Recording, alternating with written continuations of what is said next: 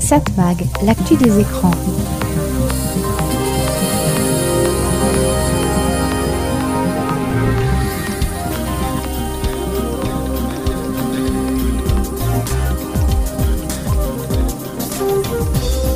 Hello, bonjour, très heureux de vous retrouver. C'est Satmax c'est Serge Surpin qui vous propose, comme chaque semaine sur cette fréquence, toute l'actualité des médias, toute l'actualité de la communication, toute l'actualité des écrans. Au sommaire cette semaine, on parlera publicité, on parlera télévision, on parlera radio, on parlera Hanouna, on parlera, oh, on parlera pas mal de choses, pas mal de choses qui font parler dans le domaine des médias. Satmag, l'actu des écrans. Allez, on commence avec une nouveauté musicale Bob avec Jacques Lahana, avec Sébastien Tellier, amoureux. C'est comme un grand voyage.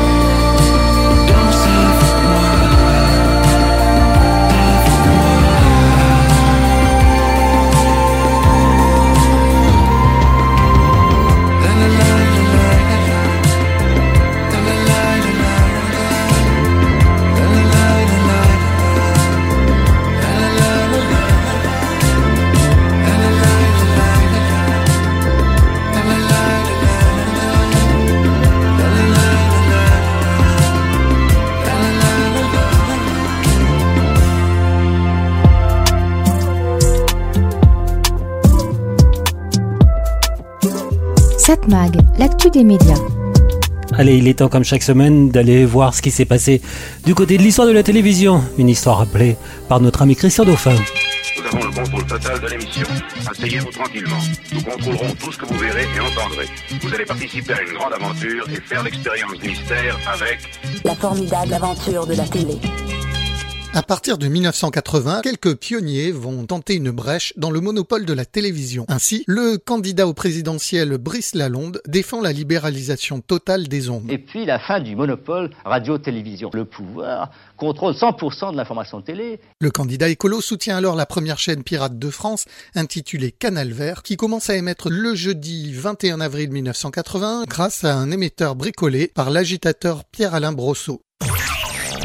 Quelques semaines plus tard, depuis la terrasse du studio Captain Video dans le Cossu 16e arrondissement de Paris, la chaîne pirate WADC ou encore Some Enchanted Evening est lancée par le réalisateur et producteur David Niles et sa collègue Gillian Le Gallic. La chaîne émet des créations vidéo et des clips uniquement la nuit sur le canal numéro 35. Les équipements seront saisis par la police après 46 émissions, un véritable record de survie pour une télé pirate.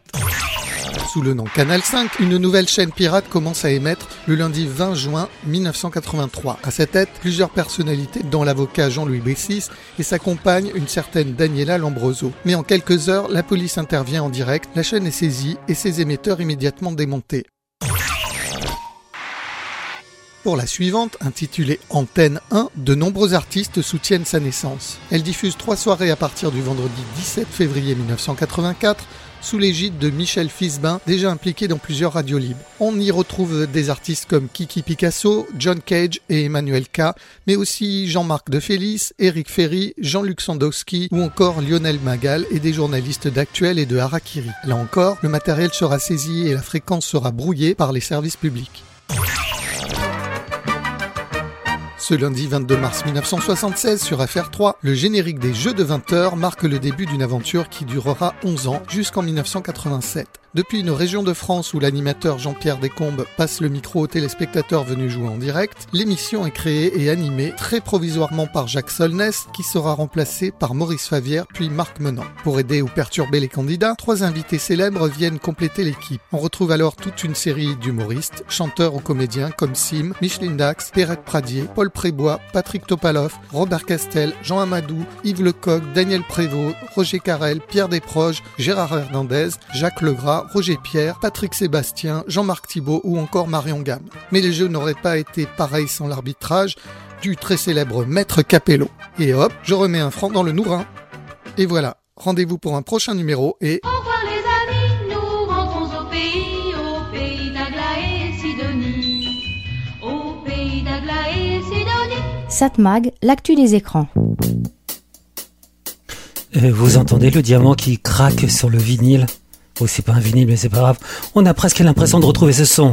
Papa was the Rolling Stones, évidemment. Les Temptations, c'était en 1972. Non, non, non, je vous propose pas la version longue, c'est trop long. 11 minutes. 4 minutes, c'est déjà pas mal.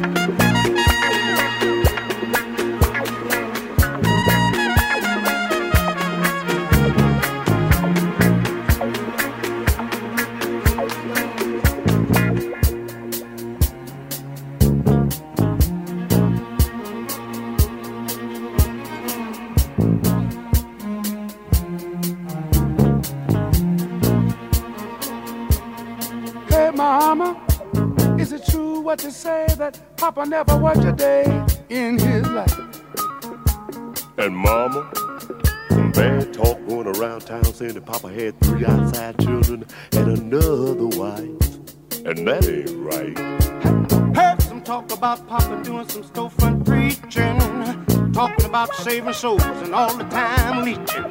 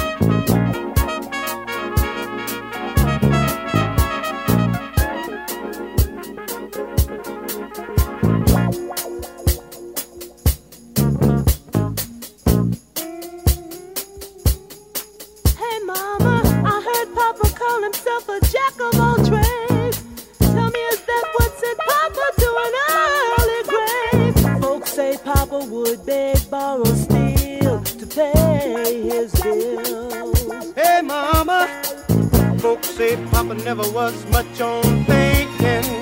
Spent most of his time chasing women and drinking. Mama, I'm depending on you to tell me the truth. Mama looked up with a tear in her eye and said, son,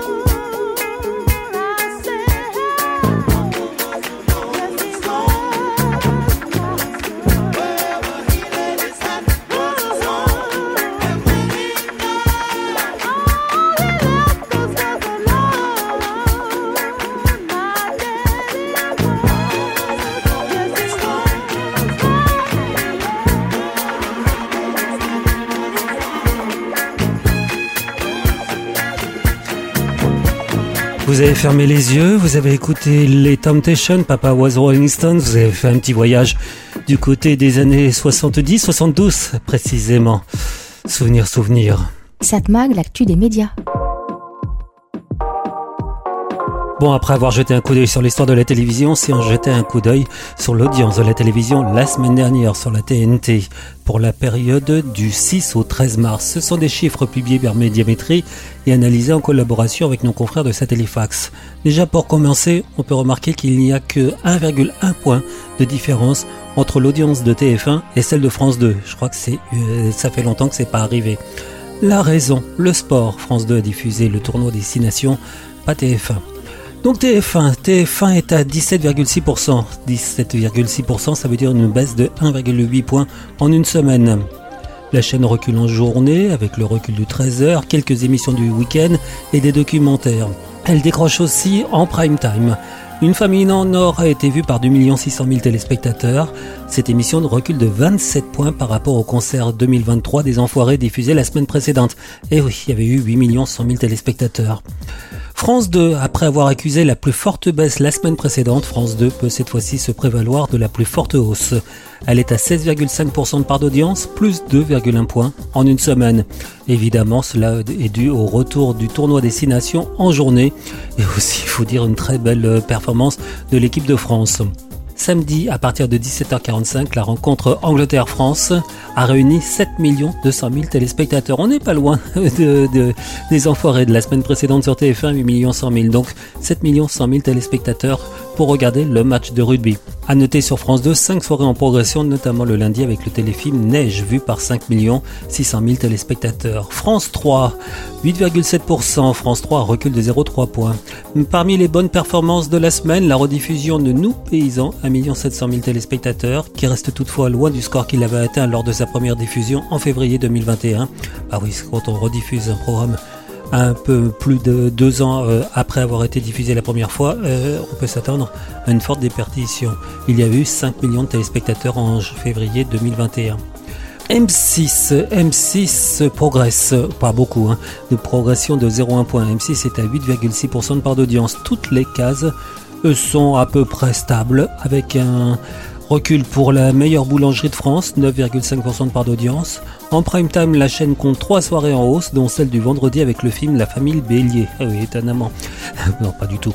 2 300 000 téléspectateurs. On peut le revoir sans fin, ce film. France 5. France 5 est à 3,7%, stable. De même quarté, 3%. Du côté de ce que l'on appelle l'agrégat TNT, C8 est toujours en tête avec 3,3% de part d'audience, une petite baisse de 0,1 point. Devant TMC, TMC 2,9% stable et W9 une petite progression de 0,1 point, W9 2,3% de part d'audience. Donc on rappelle la meilleure progression de la semaine, c'est France 2 qui affiche plus 2,1 points. Par contre, TF1 a perdu 1,8 points en une semaine. Si on regarde les audiences par groupe, groupe France Télévisions 28,3%, une progression de 1,2 points en une semaine. Groupe TF1 27,3%, une baisse de 1,5 points. Il y a donc une différence d'environ 5 points entre les deux groupes. Groupe M6 13,5%, une petite progression de 0,1 point. Voilà, c'était donc les audiences de la télévision pour la période du 6 au 12 mars, des chiffres publiés par Médiamétrie et analysés en collaboration avec nos confrères de Satellifax. Satmag, l'actu des médias. J'ai pas de plan B, aucun rêve n'est plus beau que le premier. Regarde-moi, j'ai besoin de toi. Regarde, tu ne vois pas tout, tout ce que je suis capable de faire tout ce qui fait vivre mon espoir. Faut le croire pour le voir et vous pensez que c'est impossible, mais moi j'y tiens. Il y a de la magie entre mes mains. Ah.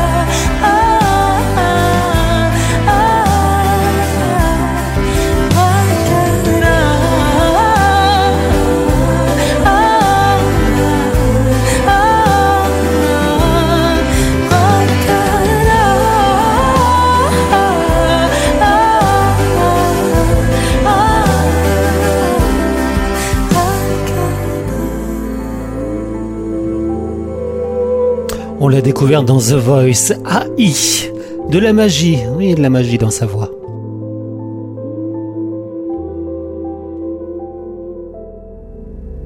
Satmag, l'actu des médias. Bon, désolé de traiter une nouvelle fois un sujet que j'ai déjà traité ici. Mais comme j'ai écouté une chronique sur une autre radio, une radio publique, où un journaliste du Figaro a tribune ouverte, euh, d'ailleurs entre parenthèses, j'ai toujours été étonné que ce genre de chronique subjective existe dans les médias comme la radio. J'utilise d'ailleurs pas le mot au hasard, la subjectivité, car justement, cette chronique s'appelle En toute subjectivité. Autant je comprends qu'on donne la parole à presque tout le monde, quoique, je vais revenir là-dessus dans quelques secondes, mais quand même, quand on donne la parole à ces gens qui donnent un avis, mais je comprends pas trop qu'il n'y ait pas quelqu'un dans le studio qui puisse réagir, vérifier ce qu'il a dit et contredire éventuellement. Les journalistes présents dans le studio sont là pour ça, ils devraient pouvoir effectuer leur travail. Une radio ne me semble pas être un lieu où la subjectivité doit être laissée sans réaction. C'est ce qu'on appelle le contrôle de l'antenne. Vous allez me dire que je fais exactement cela en faisant ma chronique Satmag. Je suis subjectif. Oui, mais non, je suis pas subjectif. J'analyse les faits dans la manière la plus objective possible, même si l'objectivité totale, c'est difficile, voire impossible à atteindre. Par contre, les tribunes libres, les pages débat des journaux, sont souvent le lieu où une rédaction laisse parler leurs lecteurs, leurs intervenants, parfois assez radicaux. C'est même d'ailleurs le but, ne pas s'engager directement, mais laisser dire. Parfois même, on peut se demander si certaines interventions ne sont pas écrites à la demande du journal, pour faire passer des idées que certains responsables de la rédaction voudraient évoquer. Bon, revenons à la chronique de cette radio où le journaliste nous apprend que deux livres contestés et contestables sur les vaccins comptent pourtant de nombreux lecteurs. L'un est notamment numéro un des ventes sur Amazon. Euh, Jusque-là, pas de problème, sauf qu'il donne le nom des livres. C'est une publicité dont on pourrait se passer. Mais justement, le journaliste du Figaro regrette que la communauté scientifique considère que les auteurs de ces livres ont perdu la raison et presque tous refusent de débattre avec leurs auteurs pour ne pas donner du crédit à leur thèse. Ce que regrette le journaliste qui s'exprime, qui estime finalement qu'une partie de l'opinion, confortée par les réseaux sociaux, penserait qu'on lui cache quelque chose, et cela contribuerait au développement du complotisme, et de conclure qu'il faut débattre avec ces gens pour combattre leurs idées en faisant le pari de l'intelligence. Et c'est là donc qu'il y a erreur, d'après moi. Avec l'expérience, on se rend compte que discuter avec les tenants des idées farfelues, c'est comme parler à un mur, ça ne sert strictement à rien. Ils sont certains d'avoir raison, et dans leur tête, c'est nous qui nous laisserons nous faire embobiner avec des médias qui raconteraient n'importe quoi et qui cacheraient la vérité. Finalement, ces gens-là, adeptes du complotisme, ne nous écoutent pas. Alors comment contrer ces idées? En faisant un travail de journaliste, de fact-checking, de vérification, point par point, mais pas en discutant avec eux. Quand on me sort des idées que je ne connais pas, je vérifie, je vais sur des sites connus, sérieux, ceux qui font leur travail. Je vois aussi d'où viennent ces idées, quels sont les sites qui les relaient, et alors il est facile, en regardant leur sommaire, de comprendre à qui on a affaire. On voit aussi qui a relayé l'information, quelle personnalité politique ou médiatique l'a fait. Je vous l'ai dit récemment, en discutant avec une personne qui me sortait des idées farfelues, j'ai essayé de discuter avec elle et j'ai constaté que ça servait à rien. L'intelligence n'est plus présente, ou mal utilisée. La personne n'écoutait pas, ne vérifie pas ce qu'on lui dit. Mais il reste quand même ce travail où l'on dénonce ses idées, pour éviter que d'autres tombent dans le piège. Alors oui, c'est pas facile, c'est même plutôt ingrat de vérifier à chaque fois, quand soi-même on ne sait pas. Mais c'est la seule solution. Et je le rappelle, on vérifie sur des médias sérieux, ils sont connus, même si ça ne veut pas dire que ces médias ne se trompent jamais. Mais en ayant la diversité des sources, on arrive rapidement à se faire une idée, plus ou moins exacte. Satmag, l'actu des médias.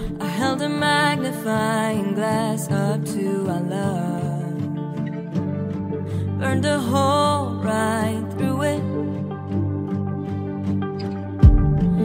In the light of day, I see the end of us. Guess I always knew it. But if the sun don't shine, I can trick my heart. You can still be mine if we stay in the dark. So shut the door,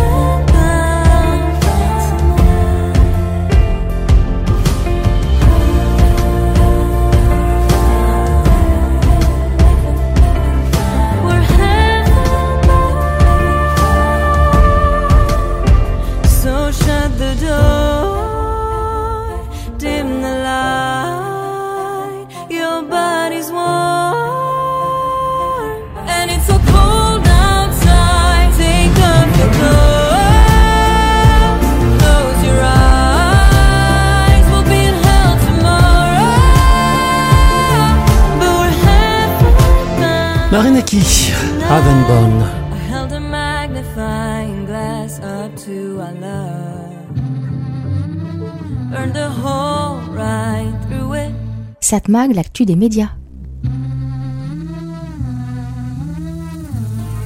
Cyril Hanouna n'a pas peur des polémiques. Comme le rappelle Sophia Aran dans sa chronique sur France Inter, après avoir mis des nouilles dans le slip d'un de ses employés, organisé des canulaires homophobes et sexistes, alimenté le mouvement des Gilets jaunes en laissant la caméra ouverte à tous les complotistes du mouvement, laissé antenne ouverte à tous les antivax en période de pandémie, dessiner une cible sur Mila ou sur Charlie Hebdo, privilégier l'exposition d'un candidat raciste pendant la campagne présidentielle, oui candidat raciste puisqu'il a été condamné pour cela, sacrifier les droits de défense sur l'autel de la justice expiatoire, insulter un député en lui interdisant de parler de M. Bolloré, ce qui vaut d'ailleurs à C8 la plus forte amende jamais infligée par l'ARCOM.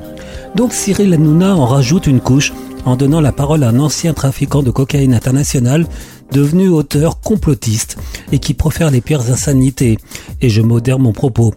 Des stars consommeraient une drogue faite à la base de sang d'enfants sacrifiés. Tout cela digne du pire de la secte américaine Quanon. D'ailleurs, il accuse non seulement les stars, mais aussi apparemment des politiques. Le délire complet. Et Cyril Hanouna et ses chroniqueurs répondent pendant l'émission Bah ça c'est pas sûr, mais c'est important de le dire. Face à cette séquence, le juriste Laurent Seignis, saisi par l'ARCOM, remarque dans un message posté sur Twitter, cité par le magazine Le Point, que l'on a donné la parole sur C8 à une heure de grande écoute à un type qui déblatère les pires insanités, les pires théories complotistes. On a jeté en pâture des noms avec une complaisance coupable de la chaîne. Chaîne qui a beau avoir ensuite précisé que les déclarations n'engageaient que l'auteur de ces propos. Nous condamnons les propos qu'ont tenus notre invité à l'antenne. Ouais, il faut rappeler qu'une chaîne, ses animateurs et journalistes sont responsables si on considère qu'il n'y a pas une maîtrise de l'antenne nécessaire et s'il y a eu absence de contradiction. Personne ne peut d'ailleurs dire qu'il n'était pas possible de prévoir un tel dérapage. La personne en question a pour habitude de déraper dès qu'il est invité dans un média. Il est connu pour cela. Si on le fait venir, c'est une provocation au crime, comme on dit. Autre personnalité à venir déblatérer dans l'émission de Cyril Hanouna, l'ex-journaliste humoriste Carl Zero, qui là aussi a sorti des idées complètement farfelues. Remarquez, il n'est pas le seul à inviter des personnalités controversées. Ainsi, Yves Tréhard du Figaro avait invité dans son émission sur LCP une personnalité amie de Dieudonné, déjà connue pour être un antisémite et un suprématiste. Finalement, cette émission a été retirée avant même diffusion suite à diverses plaintes reçues par la chaîne. On donne la liberté d'expression, certains donnent la parole au pire. Alors on va nous répondre qu'il s'agirait de censure. Non, laisser proférer des accusations que l'on sait interdites par la loi est un choix qui ne devrait pas être posé. Le magazine Le Point se demande si pour Canal+, propriétaire de la chaîne C8, le risque en vaut la chandelle. Oui, l'émission est de plus en plus regardée. Oui, elle génère de forts revenus publicitaires. Mais les annonceurs risquent de regarder à deux fois avant de continuer à faire de la pub sur la chaîne. Et la chaîne étant très souvent condamnée à de lourdes amendes, ça va coûter très cher, sans parler du risque de perdre la fréquence lors de son renouvellement en 2025. La balance donc risque d'être très négative. Alors oui, c'est vrai, sauf si ce problème est dédaigné par Vincent Bolloré, plus attaché à faire passer ses idées dans la société. Au fait, jetez un coup d'œil sur internet. Si vous tapez Cyril Hanouna, cette polémique est déjà dépassée. On y parle déjà plus de la compagne de Cyril Hanouna ou du fils de l'animateur. Un scandale chassant l'autre. Satmag, l'actu des médias.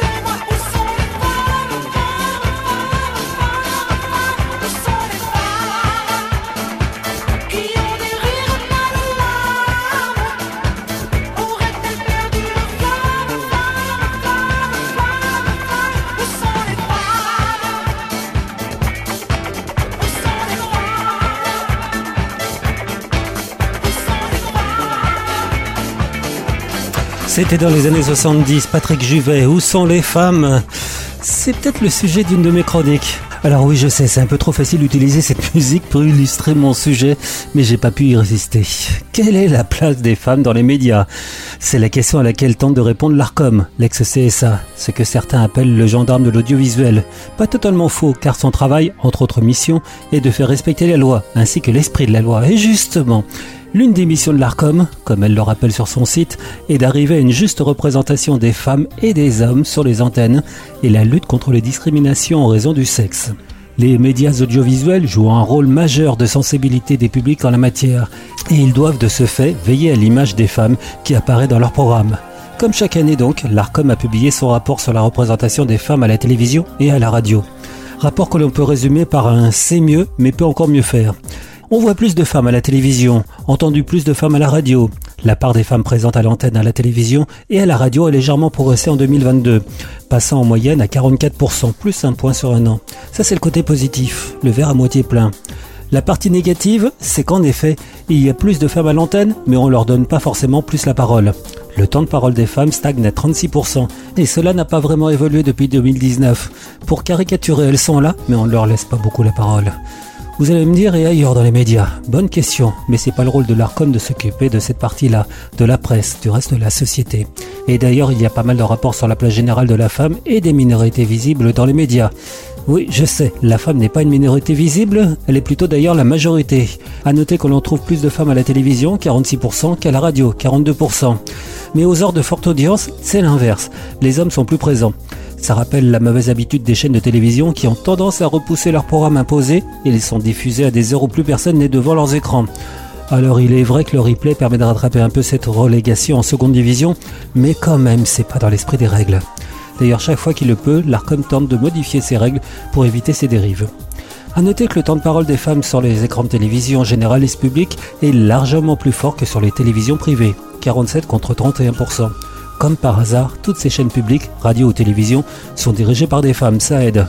Si les sachantes, les expertes sont à peu près aussi présentes que les hommes, et même si ce chiffre progresse, elles sont minoritaires dans trois thématiques qui représentent plus de la moitié des sujets traités, l'international, la société et la culture loisir mais la politique et le sport restent encore deux bastions encore largement masculins. Du côté des chaînes d'infos, c'est BFM TV et LCI où les femmes sont les plus présentes, environ 40%.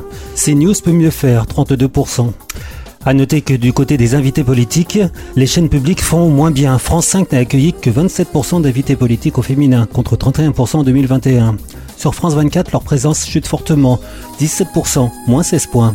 Des nets progrès à la radio, notamment à mettre au crédit de Radio France, 34%, France Info, 33%, Europe 1 est à 28%, il remonte un peu, tout comme RMC, 31%, RTL dépasse la moyenne avec 36% d'invités politiques au féminin. Enfin, on pourrait dire que ce taux d'invités politiques au féminin reflète aussi le niveau de la féminisation de la politique en règle générale. Mais ça, c'est encore une autre histoire. Pour terminer, il y a un domaine où il y a plus de femmes que d'hommes, c'est du côté de la publicité. Et encore, on est presque à l'équilibre. Mais la pub continue de véhiculer des clichés de genre en dénudant et sexualisant largement plus les femmes que les hommes. Et oui, c'est pas prêt de changer. Enfin si, ça peut changer. Satmag, l'actu des écrans. I can hardly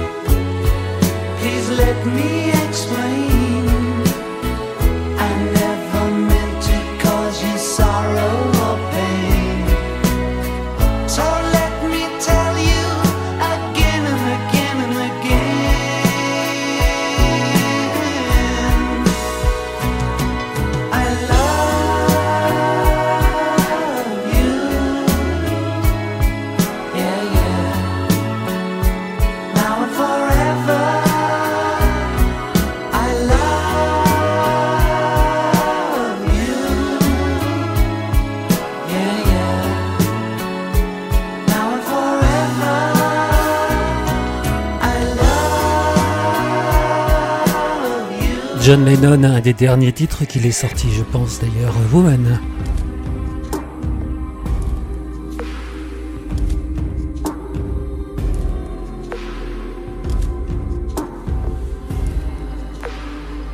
Cette mag, l'actu des médias. Ici, on parle un peu publicité, plus précisément les publicités présentes sur les médias numériques ou numérisés. Alors je sais que la pub est nécessaire pour faire vivre ces médias, mais quand même, elle est parfois envahissante, très envahissante. Je pense d'abord à ces sites internet qui imposent de regarder une pub avant même d'accéder à l'info. Bon, pourquoi pas, c'est le prix à payer. Mais souvent, la pub reste très présente après et on nous impose des pages bourrées de publicités qui recouvrent parfois même l'information. C'est presque impossible à lire, c'est insupportable. Vous avez remarqué qu'en général, on n'a pas ce genre de problème avec des sites sérieux. Il faut attention à ce que la pub ne soit pas trop envahissante. Sur les vidéos, style YouTube, on a évidemment très souvent des publicités avant le programme, ce que l'on appelle le pré-roll. Bon, c'est normal. Parfois, on nous impose de regarder toute ou partie de la pub. Là aussi, c'est à peu près normal. Mais très souvent, dès que la vidéo commence à avoir une certaine durée, là, il faut se taper, on va se coltiner, on va dire, une ou plusieurs coupures en plein milieu de la vidéo. Et parfois même en pleine action, ou en plein milieu d'une parole. Insupportable, encore plus insupportable. Mais bon, on peut comprendre à la rigueur. YouTube a des millions, des milliards de vidéos à gérer. Dur de fignoler. Mais là où c'est invraisemblable, c'est quand ces vidéos viennent de grands médias, style TF1 ou M6. Ça vous est pas déjà arrivé d'avoir à subir une coupure à l'arrache? C'est d'autant plus anormal que la plupart des programmes des chaînes privées ont organisé à l'antenne linéaire des pauses publicité à des endroits bien précis. Pas question de couper à l'arrache, à la manière vandale. Les téléspectateurs ne supporteraient pas, les annonceurs non plus, qui savent très bien que leur pub sera alors massivement rejetée. Mais par contre en replay, là, pas de problème. Et vas-y, je te coupe l'émission n'importe comment. L'intérêt de l'internaute est passé en dernière position. Mais ce qui est pire, c'est quand il s'agit de programmes venant des chaînes publiques, qui n'hésitent pas eux aussi à couper un programme un peu n'importe comment. Et là, je répète, c'est pas compliqué de couper un programme proprement, en l'organisant dès le début. Mais ça demande un peu de travail, que des gens s'en chargent, et visiblement, ça serait une dépense en trop. C'est pas normal que le service public agisse comme le privé. Autre remarque que je me fais souvent, pourquoi on n'a pas les mêmes pubs qu'à l'antenne? Qu'un programme soit regardé en direct ou en replay, ça change rien, bien au contraire. Quand on a demandé à regarder un programme, on reste plus souvent devant l'écran, on zappe moins les publicités. Bon d'accord, euh, personnellement je préférais qu'il y ait moins de publicité, mais je comprendrais qu'on nous impose ces pubs présentes à l'antenne. J'ai posé une fois la question à des responsables de chaîne et ils m'ont répondu vaguement que les publicités sont parfois faites pour être vues à une telle heure et pas une autre. Ouais, je suis pas convaincu. À noter que de plus en plus on a droit à la publicité adressée. On vous fait regarder des inserts qui vous concernent directement. C'est plus efficace. Je vous l'ai dit, il est normal que les médias fassent de la publicité sur les réseaux, mais il faut que ça soit bien fait. Et je vous parle pas des pubs présentes sur les applis, que ce soit radio ou télévision. On nous impose ces publicités avant d'accéder à un programme en direct, et on sait qu'on en rate une partie. Et c'est gênant quand il s'agit d'informations. Et quand on sait que sur un simple poste de radio ou poste de télévision, on l'allume et on a le programme que l'on désire, sans publicité complémentaire. Mais bon, qui écoute encore la radio ou la télévision sur un bon vieux poste de radio ou téléviseur? Plus de 70% des auditeurs? Euh, Ah bah oui, c'est vrai pour la radio. Par contre, en télévision, on est à 80% d'écoute via les réseaux. Cette mag, l'actu des médias. La célébrité, la publicité, photographiée ou interviewée. Mais quel effet cela vous fait? Moi j'aime faire du cinéma, bien isolé dans les lumières. Le monde alors n'existe pas, je m'abandonne tout entière. La célébrité, la publicité, photographiée ou interviewée. Mais quel effet cela vous fait? J'aime courir dans le jardin et respirer la marjolaine. Mâcher des bras de romarin, cueillir un bouquet de verveine. La célébrité, la publicité, photographier ou interviewer. Mais quel effet cela vous fait? J'aime être seule dans ma cuisine, à éplucher des petits pois, des carottes, des aubergines. Tu parles au chien, j'entends ta voix. La célébrité, la publicité, photographier ou interviewer. Mais quel effet cela vous fait? Je n'aime pas dormir sans toi. J'ai besoin de tous les coussins. Je les arrange autour de moi. Je dors très mal jusqu'au matin. La célébrité, la publicité, photographier ou interviewer. Mais quel effet cela vous fait? Ça peut faire plaisir quelquefois. Ça s'oublie avec le chagrin. Ça ne m'impose pas sa loi. Ça n'assouvit jamais la faim. Ça ne tient pas chaud quand j'ai froid. Ça ne me tient pas compagnie. Ça ne m'embrasse pas les doigts. Ça ne remplace pas ta vie. Ça ne remplace pas ta vie. Deux titres ayant en commun le même thème, la publicité. D'abord Jeanne Moreau, puis Jacques Dutronc. Je suis l'homme qui chante et qui danse, celui qui fait pchit et boum boum. Je suis le seul dans toute la France à posséder un super zoom. Je suis le modèle géant qui est garanti pour longtemps, qui ne s'use que si l'on s'en sert, instantané comme le dessert.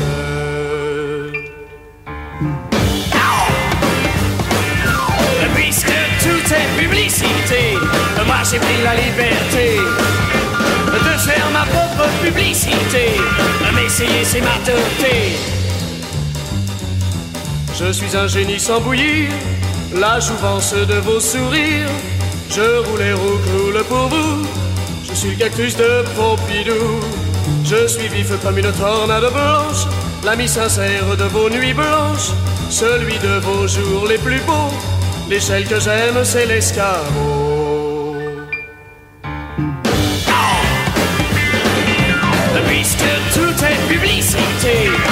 J'ai pris la liberté de faire ma propre publicité. Mais si c'est ma tauté. J'ai du velours sur l'estomac et une peau nette comme le satin. Je suis le modèle grand format. Venez donc voir mon magasin. Chez moi le parking est tout près. Je n'ai vraiment qu'un seul regret de ne pas être universel à l'école des demoiselles.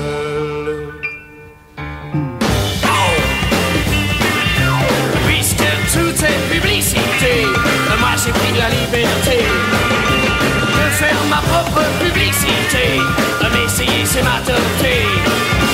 Pour longtemps, je vous garantis l'extrême douceur de mes mains. Me sont dans la bouche, pas dans la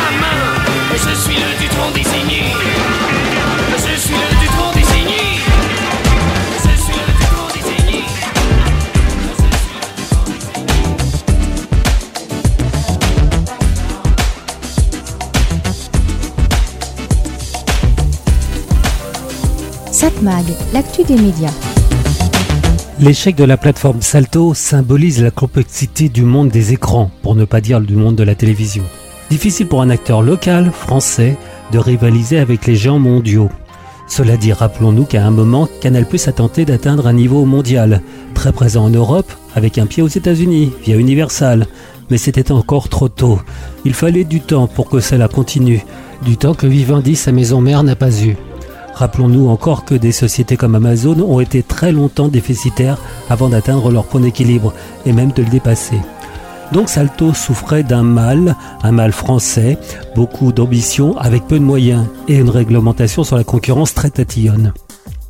Il faut enfin remarquer que les actionnaires de Salto ont très vite compris que leur plateforme avait peu de chances de fonctionner et ils ont chacun développé de leur côté leur propre plateforme, parfois même des plateformes payantes. Ça a été le cas pour TF1 et M6.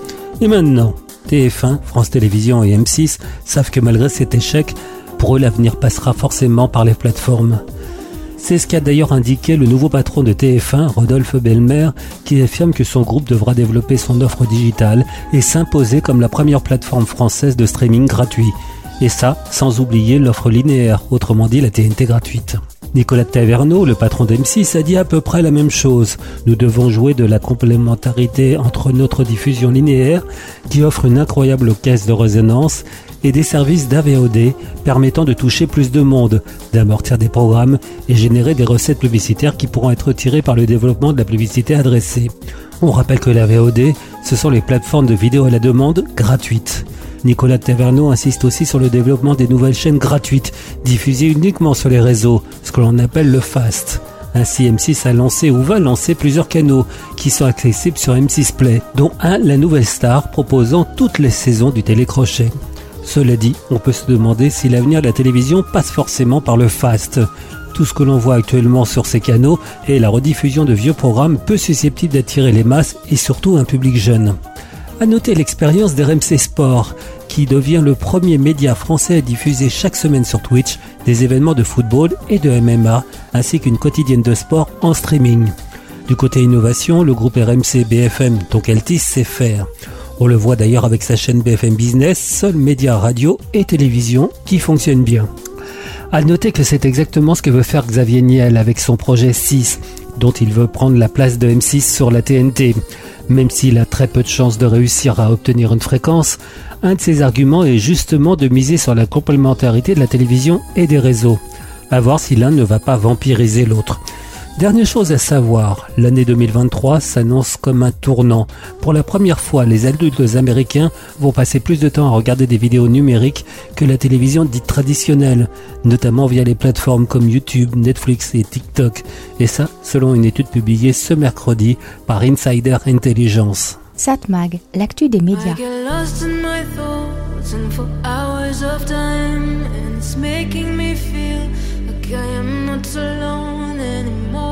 Allez, on termine avec Christine and the Queens. Ou quel que soit son nom, j'ai du mal à suivre parfois. Dernier titre en tout cas, To Be Honest. I'm trying to love, but I'm afraid to kill. And I never know when, when to search or stay still, so I fly. To be honest with you. Broken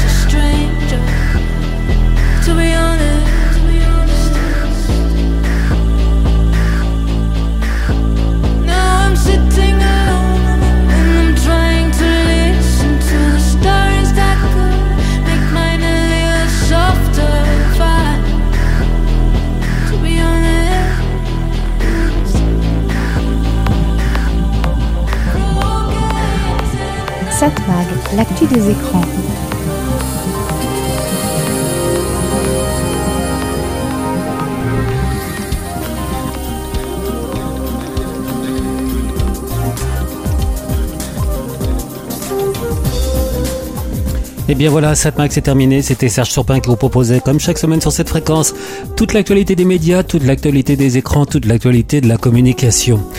J'espère vous retrouver dès la semaine prochaine, toujours sur cette belle fréquence que vous avez l'habitude d'écouter. Oui, oui, c'est la meilleure. Oui. À très bientôt. Bye bye. Au revoir.